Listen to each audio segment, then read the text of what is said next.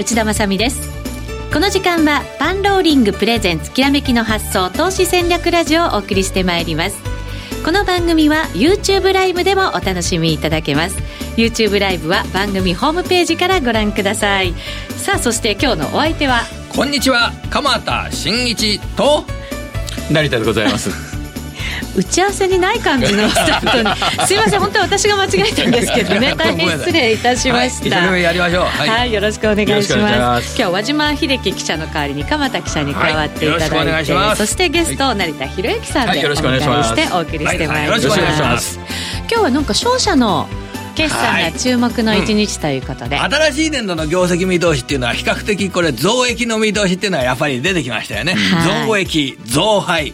で商社の業績見通しが増配ってで増益ってことはやっぱり世界環境は4月からの1年間はそんなに落ちないってことなんでしょうね、うん、そうですね、そういうなんかちょっと元気をもらえますけど、今丸紅ですか？決算入ってきました。8002の丸紅、はい。えー、前期の最終利益が3 39%増益の2165億円という実績になりましたけれども、はい、新しい年度はあ結構これね、増益率大きいですね。8.9%。うん、およそ9%増益の2300億円見通し。一株利益130円。で、配当金は前期が8円増配の31円。で、予想される配当がまた3円増配の34円。これね、目つぶってね、予想利益が9%増益で、130円の一株利益で、34円の会社っていうと、どのぐらいの株価が適正かなって言われると、はい、3、2、1、はい、1300円ぐらいは言ってもいいんじゃないのかなと。ね。130円で一株利益だったら、PR10 倍で1300円。で、配当金34円でも、まあ、3割近くありますよね。今、丸紅っていくらぐらいなの？はい、861円当選ということで、40円40銭高。いかないってことは、やっぱりね、これ、景気敏感株っていうのは、い。ずれ景気が悪くなるんじゃないかっていうような心配が、おそらくね、世界のこの後半にあるってことなんですよね。はい。えー、現在4.40%の上昇ということになります。マリベニの決算入れていただきました。でも商社全般はそんなに悪くない感じの決算ということですよね。強い見通しですね。そうですね。はい。はい、えー、この後ももし決算発表など入りましたらお伝えしながら番組進めていきたいと思います。はい、その前にパンローリングからのお知らせです。パンローリングチャンネルでは人気の相場志郎さんの動画を公開しました。今ならフリーで公開していますので、ぜひご覧いただきたいと思います。また、今週末の5月12日土曜日には、石原淳さんのセミナーと、主婦トレーダーである悦子さんのセミナーが開催されます。そして、来週の5月19日土曜日には、元全日本チャンピオンレーサーのヒロさんのトレードセミナーも行われます。えー、ぜひ皆さん番組ホームページからご確認をいただいてお申し込みいただきたいと思います。それでは進めていきましょう。このコーナーは投資専門出版社として投資戦略フェアを主催するパンローリングの提供でお送りします。さあ、それでは今日お招きしているゲスト、改めて成田博之さんです。よろしくお願いいたします。よろしくお願いします。えー、今日のお話、アメリカ市場のお話をいただけるということですが、はい、このところ決算発表を機に結構復活してまた強い感じになってきてるんじゃないですか？そうですね。やはり全般的に、あの、まあ、回復基調というか、もともとやっぱりファンダメンタルの要因は非常によろしいので、はい。はい、逆に言うとあまりまあ弱くなる必要もないのかなと思いますけども。経済状況、はい、本当に鎌田さん、いい、引き続きいい状況と。そうですよね。いうことですよね。あの、アメリカの企業っていうのは特に強い企業っていうのはめちゃくちゃ強いですからね。で、ねうん、時価総額って言ってもトヨタの4倍ある会社なんてな、はい、そういう会社がありますからね、もう。本当そうですね。うん、で、もうこのところの本当にこう数年にわたる上昇トレンドを形成してきた銘柄群というのが、またさらに強くて、そうですね。っていうことですけど、はいうん、このあたりの銘柄の動き、今日は教えていただけるということですよね。ねはい。まあ、あの、数年前に、あの、非常に有名になったファングっていうのがありますけども。ファング、はい。はい。まあ、それについてちょっと今日お話ししていこうかなと思います。はい。まあ、あの、ファングっていうと FANG ですよね。まあ F がまあ Facebook。で A が、えー、Amazon。で、N がネットフリックスで、G が、えー、もともとは Google ですね。今のアルファベット。このまあ4銘柄なんですけども。その後に何か加わってまた違うやつになりましたけどね。そう、たくさんできたんですよね。で、何が何だかよく分かってないという。はい、ファング。でもうまいことつなげましたよね、はい。そうですね。で、これをつなげた人がですね、まあ、2015年にこれを提唱したのが、あの、えー、CNBC で、えー、株の、えー、チャンネル、マットマネーショーっていうのをやってる、このジム・クレーマーっていう方なんですね。えっ、ー、と、評論家でもありますし、ね、はい。あの、長く投資のビジネスには関わってる方なんですよね。はい。えー、まあ、彼が出してる本の翻訳本も確か数年前に日本で、出版になってますし、そうですか。はい。非常に一部では知られた方ですね。うん、まあ、この方が、まあ、この4つの銘柄を、その、提唱して、2015年かな、うん、えー、ぐらいに入って時に、たまたまナスダックスの方がダウンよりもパフォーマンスが良かったんですよね。はい。で、その中で、まあ、この4銘柄が引き継いでいくだろうということで、まあ、提唱して、で、それからみんながこう喋り出したっていうのがあります。2015年からだったんですね。そういう背景があって、弁護士さん。僕ね、あの、よく、あの、ファングのこの N のネットフリックスっていうのが、一つだけちょっと時価総額の、あの、水準が低いので、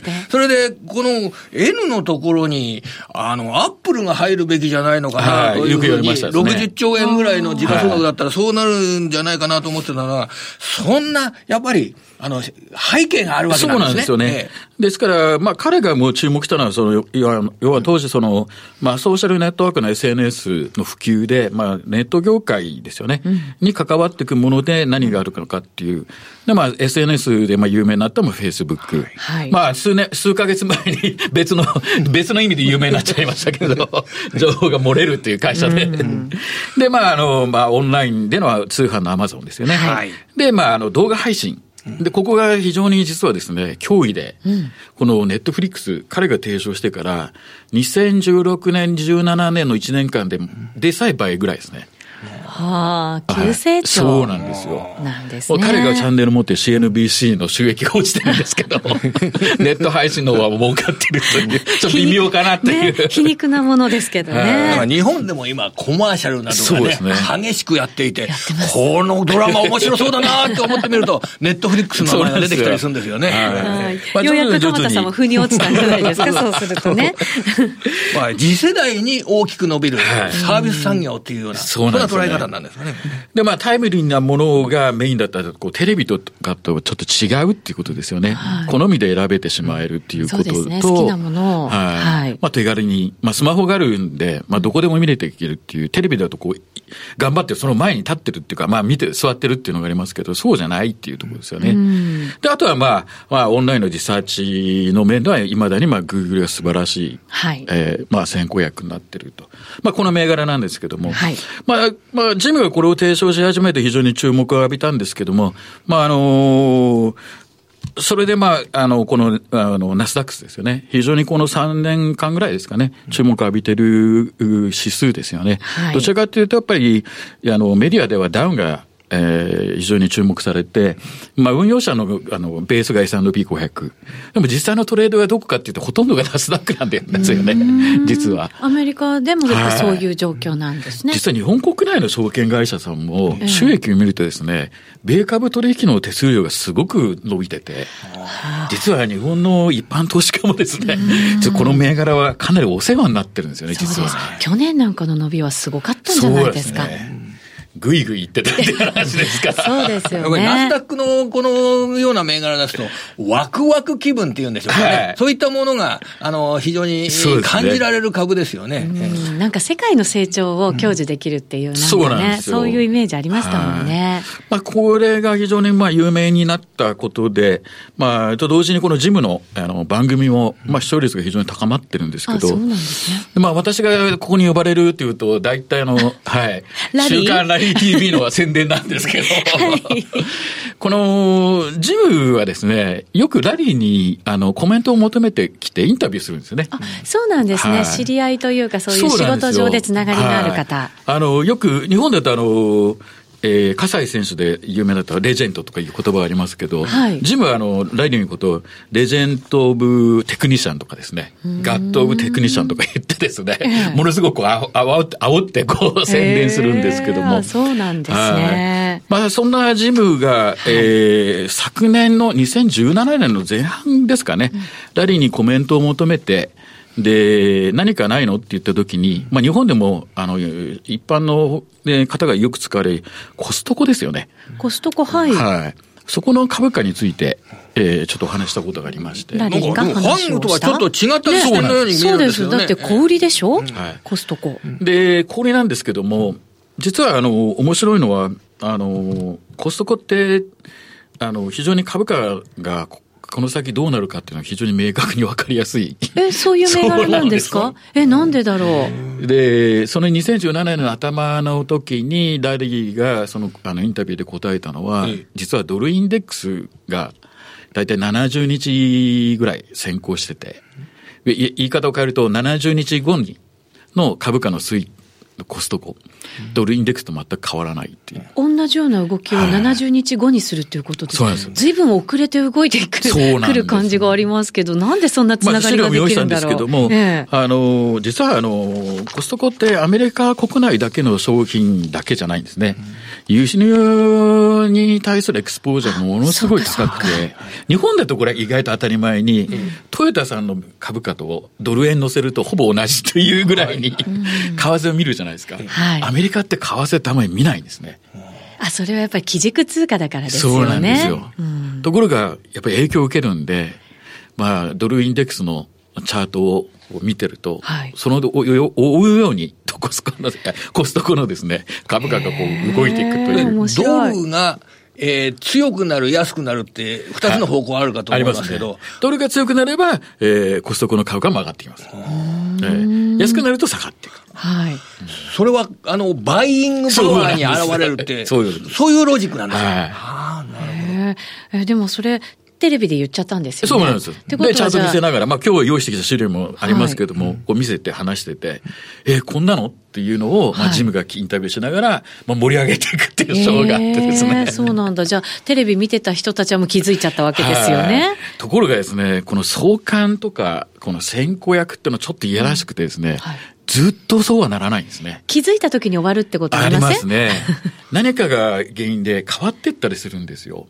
ですから、インタビュー受けた去年の頭は、確かにドルインデックスとの関係非常に強くて、うん、ドルのどう動いたかを知ってれば、まあ、あの、コストコの株価が分かったんですけど、昨年の11月を機にですね、その相関がちょっと崩れちゃったんです、あららららら。えーそれいろんなこともみんなが知ると、先に行動して、ずれが生じるっていうことって、株の世界っていうのはありますもんね。はい。まあ、それが、まあ、あの、どれぐらいのインパクトがあるか は、あの賞がどれぐらいインパクトがあるかわかんないんですけども、はい、まあ、そういうことでですね、あの、相関ってやっぱり誤解されてる方が非常に多くて、まあ、その通りに行くんだみたいな、ことは実はないんですよね。まあ、よくあの、株の世界ですとあの NT 倍率とか、あの、日経とそのトピックスを確かにあれはもうほぼほぼ一緒ですんで、はい、90を超えてますから、ほぼまあ一緒なんですけど、そうじゃない相関って、せいぜいあっても変化率で見ると70あるかないかなんですね。結構あの、成田さんとっても幅広く商品を見てるじゃないですか。はい、それでもやっぱりそういうものですか？ありますね。はい。その関係からずれてくると、実はトレンドが発生するんですよ。あそういうもんなんだ。そうなん。ずれてきたところから新しい相場みたいな。はい。あのそれもでも狙い目じゃないですか？そうなんですよ。ですんで、まあ、ちょっと用意した資料なんですけども。はい、7ページですね。はいドルとコストコ、確かにこうチャートの向かってこう左の方はこう一緒に動いてたんですけども、昨年の11月からですね、うん、コストコがぶっちぎっちゃうんですね。な本当逆逆に、ドルはすごく安くなってんのに、コストコの株がどんどん上がってるって。そうすると、上がりのこの上昇率がですね、すごい強いんですよ。もうトレンドが発生してるから。なので、はい。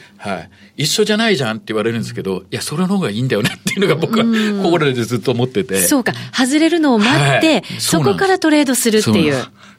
それがトレンドの発生に非常に近くなってて、ですから起きるのがせいぜい2、3割しかないんですよね、トレンドって。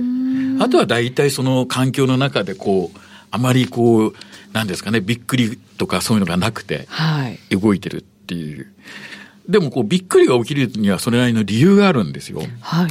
で、それが次の資料のね、こう見ていただくと。はい、8ページですね。はい。ここはあの、当時放送されてないですし、はい。はい。ラリー TV を、あの、ずっと見てる方じゃないとわかんないですけど、新たな先行薬っているんですよね。ドルインデックスじゃなくて、コストコの株価を先行する何か？別の。本当にこれ同じような動きしてるんですけど。はい、このブルーのなんだろう。なんだろう。株？あ、株って株じゃない。あえ、な、なになんとなく。川田さんわかりました？これだってこんなに今上がってるわけでしょ？はい。今上がってるものっていうと、原油。油？さすがです。私も一緒に答えましたいましたね。言いましたね。冷静になってみるとね。え、でも、ちょっと待って、原油とコストコってなんか関係あります？インフレ関係なんですね。原油とコストコ。はい。原油価格、まあ生産力が今非常に高いのはアメリカですから、うん、WTI っていうのがもう中東と同じぐらいの、まあ、生産コストが安くなってきてるんですけど、うんはい、ただそれもだんだん上がってくるってなると、やっぱりコストのプレッシャーがかかってくるっていう、うん、それがやっぱりチャートにすでに出てたわけですよね。で、よく見ていくと、その影響なのか、コストコも一回ちょっと上がって下がって、昨年の11月から12月にかけて、ガッとこう上がってくるっていう。これ、どういうロジックになるんですかね、その、あの、ガソリン代はたくさん使いますよね、アメリカ人は。はい、そうすると、ガソリン代を使って、その部分、お金が、使えるお金が少なくなるので、なるべく安い商品を仕入れようというような形で、コストコに行って、一週間分の買い物をして、安いものを買うとか。そうですね。それが、あの、今、鎌さんがおっしゃったのが、その消費者の目ですよね。はい、ですから、あの、生産者っていうか、作る側になると、先々に物を買わなきゃならないですし、手を打っていくということで、どうして、最初に実はですね、利益を上げやすくなるんですね、インフレがかかってくると。全体的にプライスが上がってくるじゃないですか。はい。で、それがあるんで、収益が非常に実は改善する方向に最初ドライブするんですね。先に仕入れておくから、はい、安い時に仕入れて高く売るっていう、はい、値が上がってきますので、はい。それが最初のドライブですね。それが加速すると悪いインフレってやつですね。はい、なるほど、なるほど。はい、だからぐっと最初は伸びていく。はい、それがコストコの株価に現れている。それがたまたまその大体60日前にですね、原油に現れてたっていう。これはあの当時、話してないんですけど、うん、ラリー TV を見てる人だと、なんとなく来るんですよ。そうなんですね。はい、有田さん、もっと早く番組で言ってください。いやいや言われないと来ないんで。もっと早く読んどかなきゃいけなかったんですね。そうか、そういうのも出てくるわけね。そうなんですね。こういうのが実は非常に関係してて、うん、まあこういうことがあって、ジム・クレーマーがラリーからインタビュー、あラリーのインタビューを取り付けたりとか、はい、で、似たような感覚で、じゃあこのファングとか、そのネット系の銘柄の先行役は何かとかっていう、そういう話をよくその、マットショーでするんですよ。へファングとかの先行役になりそうなものっていうのもあったりするんですか？あったりしますね。やっぱりそれは大きいその市場の中で、やっぱり注目されるのは原油、あと通貨ですね、ドル。はい、で、あとは金。えインフレの一つの指標って言われる金。あともう一つ、やっぱり実は日本であんまり目に向け、あの、目を向けてくれないんですけども、はい、えー、米長期金利ですね。長期金利、はい。まあ最近、10年ものが3杯いったいうわけじゃないで、非常に話題になりましたけど、うんはい、実はあれが非常に、あの、いい先行役なんですよ。え、具体的に言うとどういう感じやはり株価よりも、はい、その中央銀行の政策で、あの、その先を読みますんで、うん、それがストレートに債券市場に現れてくるんですね。うん。で、短い金利と長い金利がありますので、はい、長い方は、特に30年とかっていうのは、実は市場のあの感情が非常に出てくるんで、そういう意味では株価と非常に似た、まあ、あの要素を持ってますよね。感情という。10年ものっていうのはベンチマークですから、はい、他の国とのあの比較に非常に使いやすいんですけども、先行役として見る場合は、T ボンドと言われる30年ものの国債とか。より長いものを見ていく、はい、と、そこに人間の心理が現れて追加になってきて、で、それを追うように株価が動いていくんですね。最初に米国債が上がって、あの、金利が下がってくると、少しすると、米株も上がってきます。うん、あそうなんですね。はい。それがあの、QE とかやってた時代で、金利なかったじゃないですか。はい。で、その操作が、要は、失われちゃったんですよ。はい。もう何年間。とはそれが戻ってきてて。今ようやく。そうなんですよ。うん、で、それがあるから、なおさら債券が今度見直されるんですよね。うんとか、もうな、最近の方は知らないんですよ。正常になったから、そうなんですよ。見直されるっていう側面があるんですね。最近の方は知らないんですよね。そうかもしれないですね。金利がでも上がってる時代ですとか、ついてる時代ですとか、つかない時代が結構長かったんですね。すリーマンショックの後にも相当の年数があったわけなんで。はい、10年でしょうか、ね、またそれその2006年とかね、はい、2005年とかに、えー、こういう動きになってたっていうような、そこの経験というのがやっぱりこれから生きてくるわけですからね。そうなんですよね。そういったのが絡んできて、まあ、ある程度こう、先行してくれるっていうのがやっぱりありますね。成田さん、それで僕、時々放送でですね、アメリカの金利が上昇している時というのは、考え方としては今年は金利上昇を見ながら、でも企業業績を見て、結果的に企業業績を評価して、じりじりっと上がるような、えー、株価の世界になるんじゃないかって言ってるんですけど、ね、いいですか、それで、はい、大丈夫ですか？旗下ろさなくても僕大丈夫ですかね、それ。今年はもう一つやっぱり、うん、アメリカの場合は、あの、中間選挙ですよね。そうですね、11月。はい。それがあるんで、どうしてもその悪いニュースは流れてこない。流したくないっていうのですし、その、日本に対するその関税のかけ方とかも、うん、まあ、トランプ政権で出ますよね。日本は一応対象になっていると。ところが、商品のその部類を見ると、これインパクトないんじゃないっていうことをやってるんですよね、実は。だから、そういうことを踏まえると、ここ、その春から秋にかけて安くなっていくだろう米株も、そんなには安くならないでしょうね。うで、どっちかというと横ばいで、今、鎌田さんが言われたように、上がってはいくんだけど、こう、ぐっとはいかないかもわかんないですね。先、えっ、ー、と、去年のような動きにはならないけれども、ね、底堅く、じわじわと、また上を目指していくみたいなイメージなんですかね。ねその背景にあの業績やっぱりいいので。そうでしょうね。で、やはり選ぶっていうようなことって重要になってくるんですよね。はい、年間で20%上がるとか、そういうことはもうないですね。厳しいじゃないですか。だから、やはり株をこう選ぶということが、これが大切になってくるわけですね。銘柄選択。はい。うん、で、やっぱりセクターでっていう投資が非常に好まれてて、はい、で、まあ、こういったファングですとか、こういうことに非常にその、アメリカの一般投資家も興味を持ってて、うん、で、まあ、先行し、あの、まあ、投資対象なのは ETF が多いですけども。はい。今ってそのファングのほかに、どのあたりのこう業種が人気だったりするんですか？今、たまたまその、フェイスブックが非常に売り込まれたこともあって、またファングが非常にまた注目されてるんですよね。ぐんとね、やっぱり上がってきてますよね。はい、いいですよね。ただその前にやっぱり戻るのは、やっぱりダウン銘柄ですね。ああ、中心銘柄、大きい銘柄。はいダウンの30銘柄はどうしても先行役なんですよね。ブレーチップってことで、下げに強いんですよ。ですから、ナスダック関係のものがぐっと下げてるときって、そっちは売るけども、ダウンはどうしても買うんで、そこが高くなって、はい、で、上げも最初のダウンの銘柄が早い。ですよね。なるほど、ね、まあ、世界の中でも、まあ、めちゃくちゃ収益の水準が高くて、あの、ニューヨークダウの場合は、安定しているというような言い方ができるような株っていうのが、やっぱりあるわけなんですよね。ねあの、ナスダックだと、もうちょっとおてんば娘っていう感じのね、じゃじゃんわみたいな。あるところで、やはりそこの資金の、このね、どっちに向かってるかで、株式市場の性格っていうのを見た方がいいのかもしれないですね。そうですね。うん、まあそういったところも、そのラディ TV では触れることは触れるんですけども、はい、どうしてもやっぱりテクニカル的なことが先行してるイメージがあるんですけど、実は結構そういう、今、あの、鎌さんがおっしゃったファンダメンタルとかも触れてたりとか。あそうなんです、はい、幅広くお話ししてくださってるんですね。はい、あとはやっぱりこの、中間選挙とか、大統領選挙ですね、ええ、これって必ずこう周期的に起きてくるんで。そうですよね、日本に入ってきてない情報なんかもね、やっぱり現地とかだといろいろやっぱり取れるんでしょうから、そう、ね,、そういうのもこう含めて解説してもらえるっていうのが、やっぱり一番いいのかもしれないですね。そうですね。それ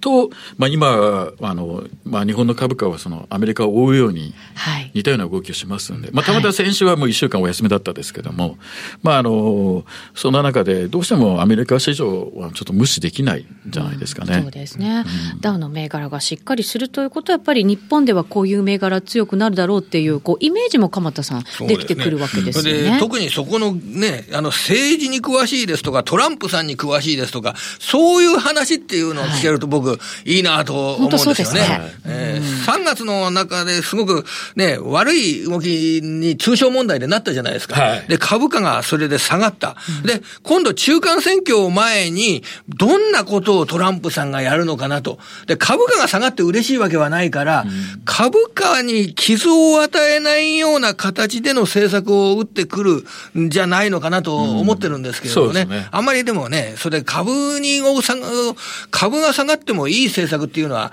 アメリカにはないはずなんですよね。ねだからこれ、反省してると思うんですよ。うん、本当は、あの、トランプさんの場合。そういったことが、アメリカの現地に詳しい人から、あの、情報として伺えると、はい、僕、すごくね、はい、いいなと思ってるんですけどね。そうですね。なので、ここからその中間選挙に向けては、そういう情報満載でもしからラリー TV が。そうですね。彼自身は共和党で、はい、モンタナ州で選挙にも二度ほど出て滑ってますし ね。